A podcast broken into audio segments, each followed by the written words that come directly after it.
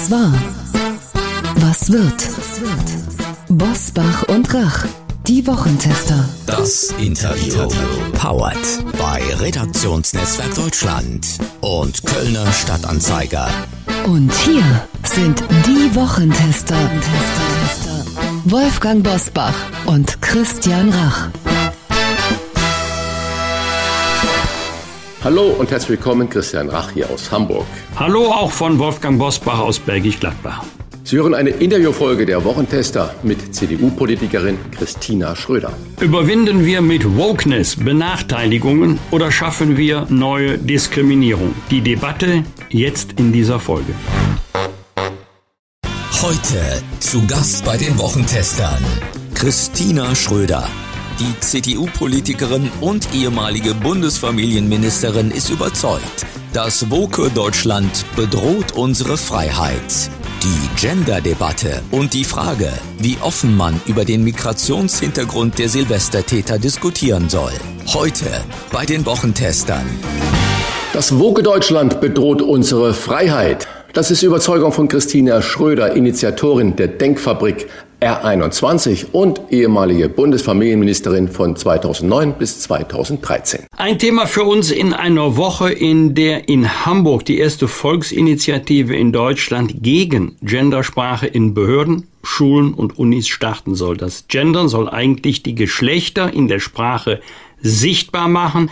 Doch wie gut das gelingt, darüber wird gestritten. Fest steht laut einer INSA-Umfrage für Bildlehnen 74 Prozent der Deutschen das Gendern ab. Wie steht es um die moralische Wahrheit? Das fragen wir Christina Schröder. Liebe Christina, herzlich willkommen bei den Wochentestern. Hallo, ich freue mich. Liebe Frau Schröder, Sie haben mal das Ministerium geführt, das Ihr Namensvetter, Ex-Kanzler Gerhard Schröder, 1998, man muss genau zuhören bitte jetzt, als Familie und Gedöns bezeichnet hat. Das waren jetzt nicht meine Aussagen, sondern das war ein Zitat von Schröder. Haben Sie da nicht doch Sympathien mit denjenigen, die auch um ihre Sichtbarkeit als Frau in der Sprache kämpfen? Ähm, die, die, die, die Sichtbarkeit als Frau in der Sprache, würde ich ja behaupten, die, die war schon immer gegeben. Also ich, ich habe neun Jahre lang Latein gelernt und da haben wir gelernt, dass das ähm, der Plural Schüler, Lehrer, Bürger, dass das das Genus Kommune ist und das selbstverständlich beide Geschlechter meint. Und ich würde sagen, genau das ähm, ist auch das normale Sprachempfinden der Leute, wenn man ihnen nichts anderes erzählt. Also Aber dem könnte man ja entgegensetzen, dass Latein eine tote Sprache ist. Ja, ja, aber neun Jahre Latein genauso. gehabt. Deswegen lernt man ja Latein, damit man die deutsche Grammatik begreift. Ich habe es da erst dadurch begriffen. Nehmen wir mal ein Beispiel. Bei dem Satz, die meisten Grundschullehrer in Deutschland sind Frauen, hat eigentlich niemand ein Störgefühl. Denn dann ist ganz klar, dass bei die meisten Grundschullehrer Männer und Frauen gemeint sind ähm, und, und deren Mehrzahl ist eben weiblich. Nur wenn man daraus quasi einen riesen Fass macht und ähm, ich diskutiere das auch gerade mit meiner elfjährigen Tochter, sie sagt, sie hatte da eigentlich nie ein blödes Gefühl, aber jetzt, seitdem hier alle erzählen, dass dann die Frauen nicht gemeint seien, seitdem kommt ihr das irgendwie komisch vor. Ähm, dann macht man daraus erst ein Problem. Und ich würde aber sagen, alle Lösungen für dieses Problem sind alle schlecht. Ich kenne keine gute. Deswegen würde ich da vorschlagen, bei der etablierten Form zu bleiben. Aber Familie und Gedöns ist ja schon, also wenn das noch vor 25 Jahren die Ansicht des damaligen Kanzlers war, dann ist das ja schon mehr als eine Klatsche oder Ohrfeige. Ne? Das ja, mein Gott, das, was Gerhard Schröder da von sich gibt, ich meine, er gibt vieles von sich. Aber jetzt gucken wir doch mal auf die heutige Situation von Frauen. Fakt ist doch, die Gleichberechtigung, der ehrenwerte Auftrag unseres Grundgesetzes, die ist schon seit vielen, vielen Jahren rechtlich eindeutig erreicht. Spätestens seitdem auch Frauen in der Bundeswehr Soldatinnen werden können, fällt mir kein Rechtsgebiet mehr ein, wo Frauen irgendwie schlechter äh, behandelt werden als Männer. So, und ähm, worum es jetzt nur noch geht, ist die Gleichstellung nicht mehr die Gleichberechtigung. Und Gleichstellung ist nach meiner Überzeugung letztlich eine, eine planwirtschaftliche Vorgabe, nicht Chancengleichheit am Start, das brauchen wir, sondern Ergebnisgleichheit im Ziel. Und das brauchen wir nicht, denn Männer und Frauen sind unterschiedlich, haben auch unterschiedliche Präferenzen, unterschiedliche Neigungen, unterschiedliche Vorstellungen eines guten Lebens. Und deshalb, wenn man versucht, sie gleichzustellen, dann muss man immer erzieherisch in das Leben von Menschen eingreifen. Und damit hatte ich noch nie einen Vertrag. Christina, wo würdest du die Grenze ziehen zwischen einem berechtigten Anliegen und neuer Unfreiheit? Vielleicht kannst du das an einem Beispiel konkretisieren. Na, berechtigt sind die Anliegen immer dann, wenn es darum geht, Chancengleichheit im Staat herzustellen. Und da weiß man ja schon, wenn man sich unsere Gesellschaft anguckt, da gibt es Ungleichheiten, da muss der Staat auch aktiv rein. Also wenn man zum Beispiel schaut, ähm, dass Kinder aus bildungsfernen Familien natürlich viel schlechtere Chancen haben als die, wo die Akademikermama jeden Tag über die Hausaufgaben guckt. Ähm, wenn man sieht, dass natürlich Frauen, weil sie Kinder bekommen, oft beruflich ein paar Jahre lang es schwerer haben, Karriere zu machen als Männer. All da würde ich sagen, da, da muss auch ein, ein konservativer, ein bürgerlicher, muss da sehr, sehr aufmerksam sein und schauen, wo der Staat da helfen kann. Völlige Chancengleichheit werden wir nie erreichen, das ist utopisch, aber wo der Staat helfen kann, bessere Chancengleichheit zu erreichen. Problematisch wird's immer dann, wenn es ums Ziel geht. Wenn also ganz oft schwingt ja in der Debatte mit, die wirkliche Gleichstellung von Männern und Frauen sei dann erreicht, wenn wir überall 50-50 haben. Wenn wir 50-50 haben bei den Elektrotechnikstudenten und wenn wir 50-50 in den DAX-Vorständen haben und wenn wir 50-50 bei der, beim, beim, beim Elterngeld haben. Und da würde ich sagen, das entspricht einfach nicht den Präferenzen von Menschen. Frauen und Männer sind unterschiedlich, wählen unterschiedliche Ausbildung, unterschiedliche Studienfächer. Und deswegen müsste dann ein Staat permanent eingreifen. Und das tut er ja auch. Das tut er im Moment noch eher verbal, wenn er, wenn er davon spricht, ähm, immer noch würden ja in so vielen Familien veraltete Rollenbilder gelebt. Würde ich sagen, ist eine Unverschämtheit. Hat mich immer aufgeregt. Wenn zwei erwachsene Menschen sagen, wir wollen uns die Familienarbeit so aufteilen, dass die eine Teilzeit arbeitet und der andere Vollzeit, dann sind das Entscheidungen von erwachsenen Menschen, die zu respektieren sind. Alles andere ist anmaßend. Trotzdem würde ich gerne mit Ihnen über ein Zitat diskutieren, das Sie in einem Gastbeitrag für die Welt geschrieben haben. Mhm. Ich äh, lese es nochmal vor. Das Anliegen der Wogenlinken, Benachteiligungen aufgrund von Geschlecht oder Herkunft zu überwinden, hat sich im Verlauf der letzten Jahre zu einer demokratiefeindlichen Ideologie entwickelt, die sich gegen die Mehrheit der hier lebenden Menschen richtet. Das sind natürlich starke Worte. Wo können Sie im Alltag diese Bedrohung der Demokratie über diese von Ihnen angesprochene Situation denn erkennen? Also was die Vogue-Bewegung will, das geht ja sogar noch darüber hinaus über das, was wir eben gesprochen haben. Eben sprachen wir über das klassische Gleichstellungsanliegen des Feminismus. Die Woke-Bewegung geht ja noch einen Schritt weiter und teilt im Grunde die Menschen ein in vermeintliche, tatsächliche Täter- und Opfergruppen.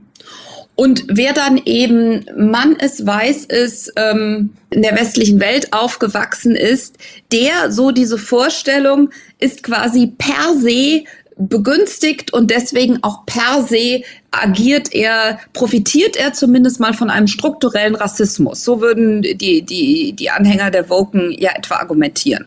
Und würden deswegen sagen, ähm, dass, dass jemand, der eben am besten mehreren Opfergruppen anhört, dass die angehört, dass der immer eher, ähm, wenn, wenn der über Diskriminierung spricht, ist das richtig und dann muss man das so nehmen und dann muss man darauf reagieren und versuchen, diese Diskriminierungen zu beseitigen. Was das bedeutet, ist, dass wir uns von einem fundamentalen Grundsatz der Aufklärung verabschieden.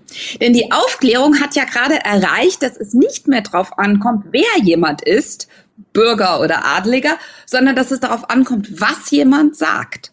Ähm, und das genau will die Woke-Bewegung wieder zurückdrehen. Sie will wieder gucken, wer gehört welcher Opfergruppe an und der hat dann eine, darf sich dann zu Dingen äußern und wer ist angeblich Täter oder privilegiert, der darf sich dann nicht äußern. Und da muss ich sagen, da geht's schon an die Grundfesten unserer Demokratie. Was lernen wir durch die Debatte um die Silvesterkrawalle der letzten zehn Tage? So nach dem Motto, wer auf die Herkunft oder den Migrationshintergrund hinweist, ist ein Rassist, zumindest ein strammer Rechter. Ja, das hätten viele gerne, würden das genau gerne so prägen in der Debatte. Ich glaube aber, dass das nicht mehr funktioniert weil die Menschen haben ja ein Gefühl dafür, was da abläuft. Und jeder macht ja auch selbst Erfahrungen in den Schulen der Kinder, wenn man mit der S- oder der U-Bahn unterwegs ist, wenn man in den Innenstädten ist. Und da kriegt ja jeder mit, dass es eben bestimmte Gruppen sind von denen gewalttätiges Verhalten ausgeht oder zumindest auch bedrohliches Verhalten ausgeht, das ja vielleicht gar nicht gewalttätig werden muss. Es sind zu einem großen Teil Migrantengruppen, aber Migrant wäre viel zu allgemein formuliert. Wir reden hier nicht über ähm, Asiaten, wir reden hier auch nicht über christliche Migranten, sondern wir reden über Migranten mit einem muslimischen Hintergrund. Dort haben wir, das lässt sich auch empirisch zeigen, eine höhere Gewaltneigung. Selbstverständlich nicht bei allen, aber wenn man quasi ähm, tausend zufällig ausgewählte Migranten mit muslimischem Hintergrund und tausend zufällig ausgewählte, nehmen wir auch Migranten ohne muslimischen Hintergrund, dann kann man diese höhere Gewaltneigung zeigen. Und darüber müssen wir reden, denn die hat Gründe. Also da muss man natürlich ein bisschen eingreifen. Ich bin gestern S-Bahn gefahren in die Stadt und eine Schülergruppe, übersichtlich etwa 16-, 17-Jährige, nach dem Äußeren zu schließen, absolut Deutsche. Und dann war ein kaum die Sprache beherrschte, äh, vermutlich arabischstämmiger Jugendlicher, selber Alter. Kam ein älteres Ehepaar, der Mann gehbehindert. Meinen Sie, dass einer der Schülergruppe aufgestanden ist? Nee, der arabischstämmige junge Mann ist aufgestanden und hat selbstredend dem alten Mann und der Frau ich bin dann auch aufgestanden, die dann den alten Mann gestützt hat, den Platz angeboten. Also da muss man aufpassen, dass wir nicht generell so stigmatisieren. Und im Zuge dieser kurzen Erfahrung muss ich natürlich jetzt an das Interview, was Friedrich Merz oder in der Sendung bei Markus Lanz gesagt hat zur Silvesterdebatte, dass die arabischstämmigen Jugendlichen Heranwachsenden ja oft kleine Paschas sind und weist damit natürlich hin, sagte, das ist in der Schule kaum zu handeln. Ist Merz, wenn er sowas sagt wie kleine Paschas, ist er dann schon Rassist? Herr Rach, was Sie eben geschildert haben, ist ein großartiges Gegenbeispiel. Derartige Dinge habe ich auch schon oft beobachtet. Nur es ändert halt nichts daran, dass man schon gewisse Dinge empirisch zeigen kann. Und das heißt ja, das habe ich ja eben auch betont, nicht alle, aber eine, eine, eine stärkere Zustimmung in einer bestimmten Gruppe. Es gibt zum Beispiel die, die Forschung von Christian Pfeiffer, ähm, Kriminologe, und der hat etwas äh, quasi rausgearbeitet in der Forschung von ihm. Ich glaube, das trifft es sehr, sehr gut. Der nennt das gewaltlegitimierende Männlichkeitsnormen. Ist jetzt ein furchtbares Soziologenunwort, aber es meint, dass wir in ähm, Ländern, die stark muslimisch geprägt sind, ein bestimmtes eine bestimmte Vorstellung von Ehre und Männlichkeit haben, die auch mit Gewalt verknüpft sind.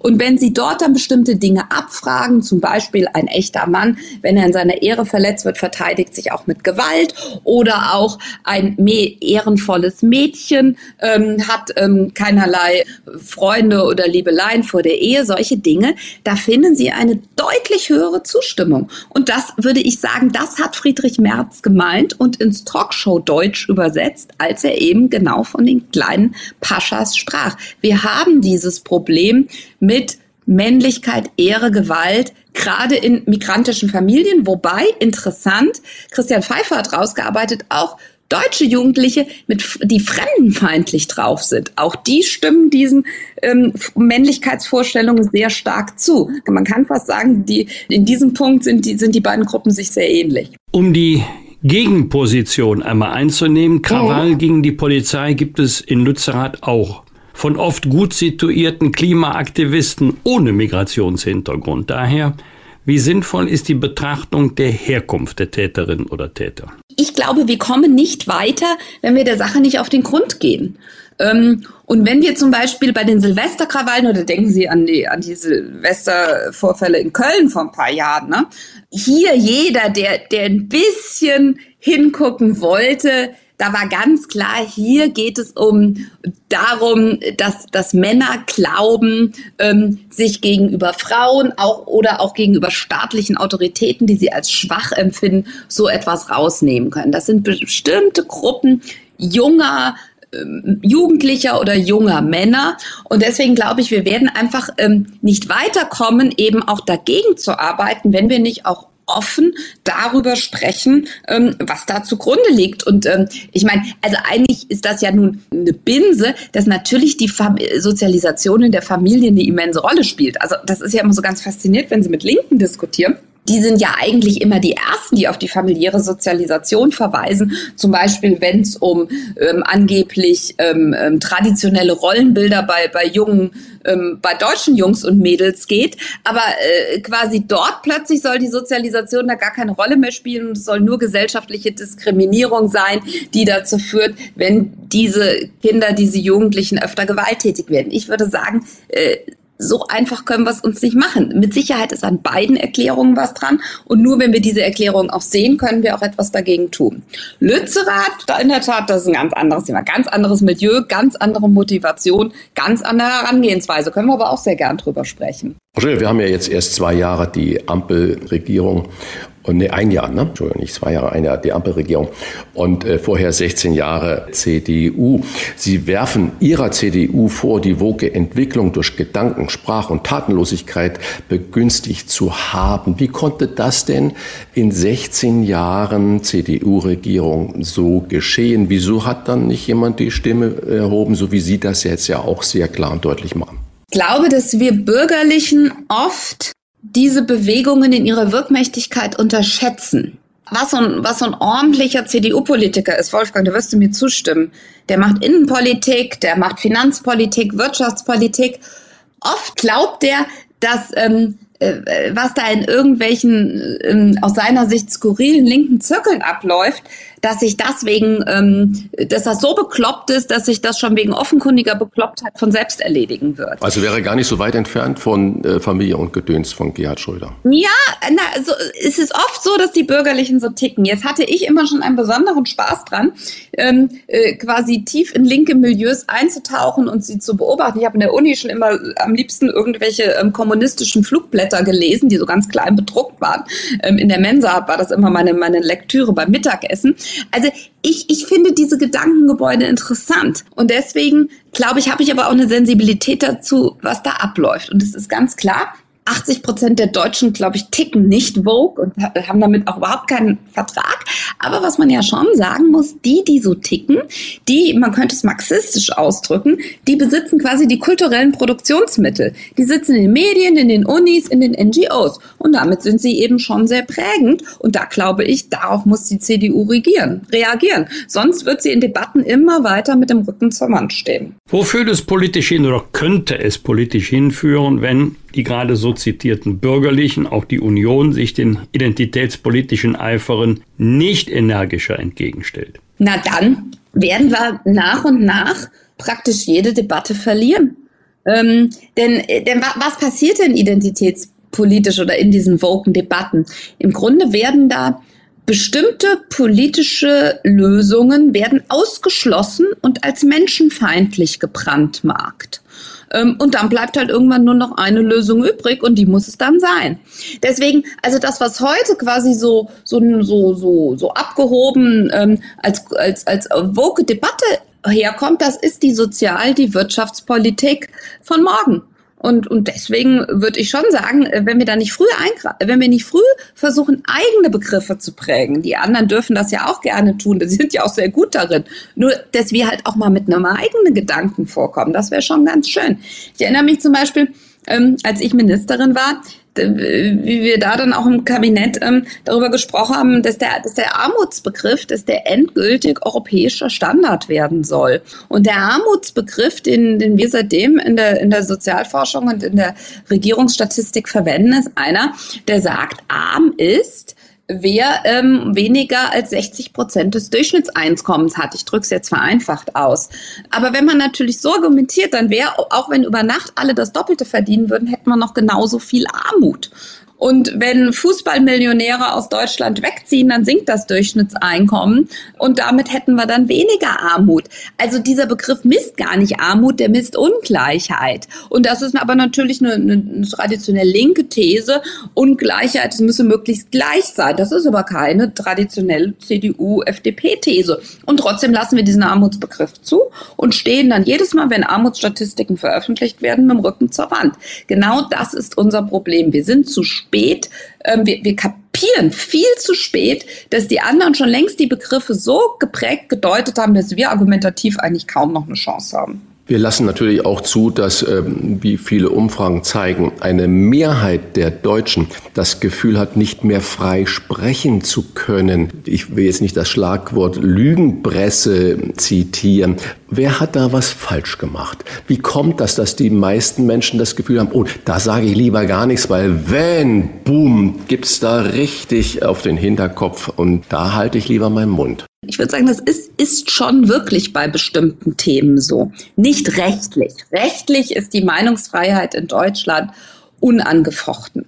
Aber es ist schon so, dass bei bestimmten Themen Migration, Minderheiten, ne? also im Moment sehr, sehr stark die Debatte um Transsexuelle und die Transgender-Bewegung, äh, auch bei, bei frauenpolitischen Debatten, dass sie da sehr, sehr schnell sie werden quasi niedergemacht, wenn sie bestimmte Positionen äußern. Man begegnet nicht ihrem Argument, ähm, sondern man, man macht sie als Person, versucht man so ähm, runterzumachen und aus dem legitimen Diskurs auszuschließen, dass im Grunde sich kaum einer mehr traut, diese Position dann weiter zu äußern. Und viele knicken ja dann auch ein und sagen, sorry, ich habe es nicht so gemeint. Ich selbst habe mich viele Jahre lang mit dem Thema Islam befasst und auch da hat man immer wieder versucht, mich mit dem Vorwurf Islamophobie mundtot zu machen, da muss man schon ziemlich stark sein und ziemlich präzise argumentieren, um sich dagegen wehren zu können. Es geht, aber es gelingt eben nicht vielen. Und ich glaube, genau so kommen diese Umfrageergebnisse zustande. Was kann oder was könnte die Politik gegen den Eindruck tun, nicht frei reden zu können? Na, ich finde, da wären vor allen Dingen hm, Wolfgang, deine und meine Partei gefragt und auch die FDP. Ähm, denn unser, Leute aus unserem Spektrum haben ja dieses Gefühl und indem wir eben ähm, zeigen, indem wir quasi den Debattenraum wieder weiten.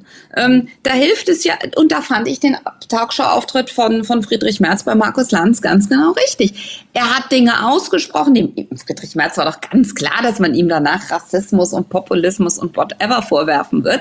Aber trotzdem, er, wenn, er hat den Debattenraum damit und dass er dann jetzt auch standhaft geblieben ist und ähm, das dann auch weiter so argumentiert hat. Damit hat er den Debattenraum wieder geweitet. Und auch du, Wolfgang, warst immer einer, der dazu beigetragen hat, das äh, zu tun, indem du einfach bestimmte Dinge gesagt hast. Du hast dir vorher sehr genau überlegt, glaube ich, was du sagst. Insofern war das dann auch, auch wie man es sagt.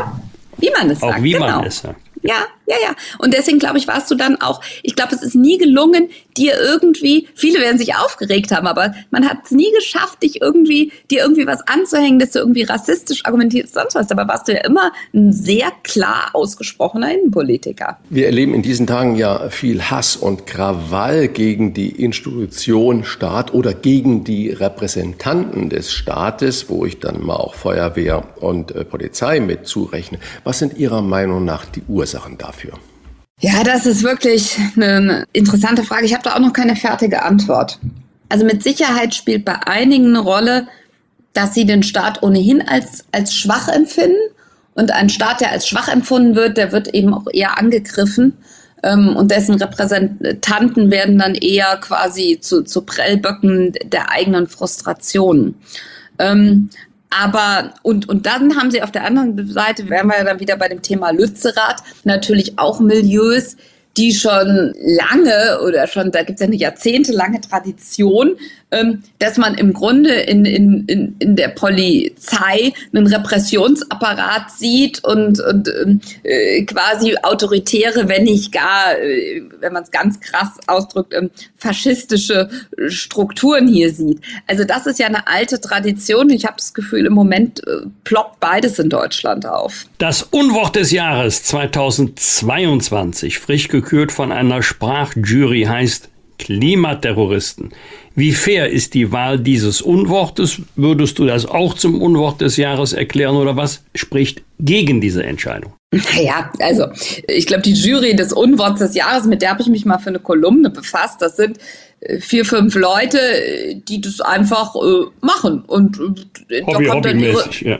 Genau, da kommen dann ihre, das ja, das sind schon Linguisten, ähm, aber halt ihre Wahl ist ja keine nach linguistischen Kriterien, sondern nach, nach politischen Kriterien. Ähm, und da muss man sich nur die Umwortliste der letzten Jahrzehnte angucken und dann sieht man, wo da der eindeutige politische Trall in der Sache ist. Das Faszinierende ist nur, ähm, dass so etwas dann in der Tagesschau als, als dritte Meldung berichtet wird. Ähm, das fasziniert mich, dass man es schafft. Da, da, muss man quasi nur irgendwie ein bisschen offiziös wirken. Mit der Gesellschaft für deutsche Sprache haben die schon lange nichts mehr zu tun. Das war ganz am Anfang mal so, aber trotzdem der Platz in der Tagesschau ist irgendwie sicher. Da, da sie, auch da würde ich fast sagen, da könnten wir Bürgerlichen uns mal was abschneiden. Man muss halt quasi einfach mit einer gewissen Dreistigkeit Dinge ähm, behaupten und dabei ähm, versuchen, eine Gravidität an den Tag zu legen. Und offensichtlich kann man damit Meldungen produzieren und damit auch Meinungen prägen. Klimaterrorist, ich, ich würde den Begriff so selbst nie verwenden. Aber was natürlich schon stimmt, ist, dass wir im Moment eine Klimabewegung haben, ähm, von denen Teile sich anmaßen, sich über geltende Gesetze stehen zu, stellen zu können, weil sie quasi sagen, dass sie die Wahrheit haben, das moralisch Richtige vertreten und deshalb sich über Gesetze stellen können. Das Problem ist nur, wenn irgendjemand sagt, ich kann mich über Gesetze stellen, weil ich dafür das, für das wahre, Gute und Richtige antrete, nur die demokratischen Institutionen das noch nicht kapiert haben, dann kann das eben jeder tun. Ähm, und dann wären wir kein freiheitlich-demokratischer Rechtsstaat mehr. Sie haben äh, gerade schon erwähnt, und dann ist der Platz in der Tagesschau sicher. Und ich komme noch mal zu dem Gendern. Welche Rolle spielen denn die Medien bei der Wokeness-Debatte? Einige Moderatorinnen, wie zum Beispiel auch Anne Will, die gendern, andere nicht. Sollte es bei dieser Vielfalt bleiben oder plädieren Sie dafür, dass man sich an die Sprachregeln vom äh, Duden oder von wem auch immer hält? Also privat kann natürlich jeder sprechen, wie er will. Und ähm, so wie wir es beispielsweise bei der Welt halten, der Zeitschrift Die Welt, ich bin ja Kolumnistin, ähm, dass quasi jeder es so schreibt, wie er es für richtig hält, finde ich auch in Ordnung. Öffentlich-rechtliche sind natürlich ein bisschen was anderes. Öffentlich-rechtliche würde ich da eher mit Schulen, mit Universitäten vergleichen. Ähm, Einrichtungen vom, vom Bürger finanziert, gewissermaßen staatliche Einrichtungen. Da würde ich sagen, dort muss man sich an das halten, was der Rat für deutsche Rechtschreibung sagt. Und der Rat für deutsche Rechtschreibung lehnt das Gendern ab. Ähm, und deswegen halte ich das auch für richtig, ähm, nicht zu gendern, ähm, zumal ja fast immer das Gendern ins Elend führt. Also egal wie man es macht, es funktioniert ja nicht. Wenn, man, wenn einer permanent von Bürgerinnen und Bürgern und Klimaprotestiererinnen und Klimaprotestierern spricht, aber dann wenn es um, um Terroristen geht oder wenn es um Sexualmörder geht, Sexualmörder geht, ja dann in der Regel doch nur das Män die männliche Form verwendet, nicht? Also das ist ja zum Beispiel auch ganz interessant. Oder dann diese unseliges Präsenzpartizip, das immer verwendet wird. Die Studierenden, die Lehrenden, die Fahrenden. Auch das ist grammatikalischer Quatsch. Das Partizip wird verwendet, wenn man gerade im Moment etwas macht. Wie absurd das ist, wird an der Formulierung verstorbene Studierende deutlich. Also es gibt keine Form des Genderns, die mich überzeugt, die irgendwie funktioniert. Fast immer führt es ins, ins grammatikalische Nirvana. Vogue heißt übersetzt erweckt. Wann hast du dich denn zuletzt dabei ertappt, dass du auch Sprachpolizei gespielt hast, zum Beispiel bei den Kindern, bei deinen Töchtern, so unter der Überschrift, also so kann man das aber oder so darf man das aber nicht sagen. Also wenn ich, wenn ich, wenn ich Pippi Langstrumpf vorlese, dann taucht da ja der, wir haben noch die alte Ausgabe, da taucht ja der berühmte Negerkönig auf. Und da, ähm, das lese ich dann einfach so vor. Dann mache ich aber eine kurze Pause und sage, erkläre, wo der Begriff herkommt und dass dieser Begriff für ganz viele Menschen extrem verletzend ist und dass ich ihn deswegen nicht mehr verwende, sondern ich spreche beispielsweise von Schwarzen. Und das verstehen die auch. Und dann finden die das interessant, dann stellen die vielleicht noch drei Fragen und weiter geht's mit der Pippi Langstrumpf. Wir bedanken uns bei Christina Schröder für dieses Gespräch, für die Anstöße, für eine Debatte, die vermutlich noch lange, lange Zeit andauern wird und aus der sich die Bürgerlichen nicht ausklinken sollte. Auf Wiederhören, alles Gute, liebe Christina, für dich und deine Familie ein gutes neues Jahr. Ich danke auch euch beiden. Bosbach und Rach. Im Internet diewochentester.de Das waren die Wochentester, das Interview mit Unterstützung vom Kölner Stadtanzeiger und dem Redaktionsnetzwerk Deutschland. Wenn Sie Kritik, Lob oder einfach nur eine Anregung für unseren Podcast haben, schreiben Sie uns auf unserer Internet- und auf unserer Facebook-Seite. Fragen gerne per Mail an kontakt@diewochentester.de und wenn Sie uns auf einer der Podcast-Plattformen abonnieren und liken, dann freuen wir uns ganz besonders. Hören Sie doch mal rein in unsere neue Kompaktausgabe Ausgabe der Wochentester bereits am Donnerstagabend ab 22 Uhr. Die neue reguläre Folge hören Sie dann am Freitag ab 7 Uhr. Danke für Ihre Zeit. Was war? Was wird? Wolfgang Bosbach und Christian Rach sind die Wochentester. Ein maßgenau Podcast. Powered bei Redaktionsnetzwerk Deutschland und Kölner Stadtanzeiger.